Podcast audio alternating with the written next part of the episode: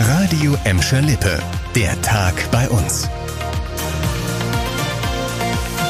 Mit Vera Körber. Hallo zusammen. Gladbecker müssen zur Corona-Schutzimpfung nach Recklinghausen fahren. Aber wie soll das für ältere Leute möglich sein, die jetzt nicht mobil sind oder niemanden haben, der sie dorthin bringt? Darüber macht sich die Stadt Gladbeck jetzt Gedanken und will dafür sorgen, dass allen älteren Menschen, die es wollen, eine Impfung möglich gemacht wird. Ab Ende Januar sollen ja die über 80-Jährigen einen Termin zum Impfen machen können. Und die Stadt Gladbeck will dann für die Impfung selbst einen Fahrdienst organisieren. Man werde niemanden alleine lassen, betonte Bürgermeisterin Bettina Weist. Heute ist es aber erstmal mit der Impfung in Gladbecker Seniorenheimen losgegangen. Anderthalb Wochen nach Bottrop und Gelsenkirchen. In dieser und in der nächsten Woche soll dann in insgesamt vier Einrichtungen geimpft werden. Der verlängerte Lockdown bereitet den Gastronomen bei uns weiterhin große Sorgen.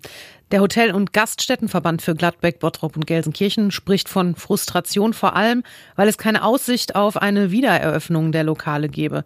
Wirtschaftlich werde es für viele Gastronomen immer enger, das sagt Blas Martin vom DEHOGA. Abgesehen vom finanziellen Debakel ergibt sich hieraus natürlich eine enorme psychische Belastung für die Unternehmerinnen und Unternehmer der Branche und natürlich auch für die Mitarbeiterinnen und Mitarbeiter, die oft seit Monaten in Kurzarbeit feststecken und äh, genauso wenig wie wir wissen, wann es endlich weitergeht. Die Solidarität mit den Gastronomen in Gladbeck, Bottrop und Gelsenkirchen ist aber weiterhin sehr hoch.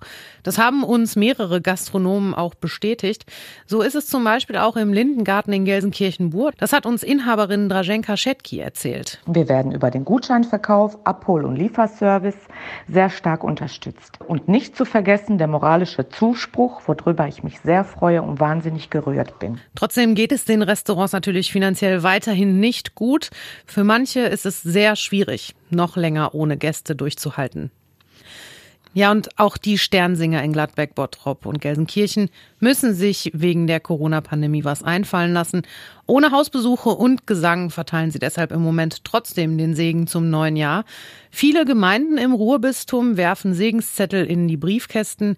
In Gelsenkirchen könnt ihr die Sternsinger sogar in den Kirchen der St. Josef Pfarrei besuchen. Jeder Besucher bekommt dort eine Segenstüte. Da ist dann ein Segensaufkleber für dieses Jahr, ein Segensgebet und der Sternsingergruß drin. Es wird natürlich auch um Online-Spenden gebeten, denn gerade in Zeiten der Pandemie sei die Not in vielen Ländern besonders groß, heißt es vom Bistum. In den vergangenen Jahren sind bei den Sternsinger-Aktionen im Ruhrbistum jeweils um die 1,5 Millionen Euro zusammengekommen.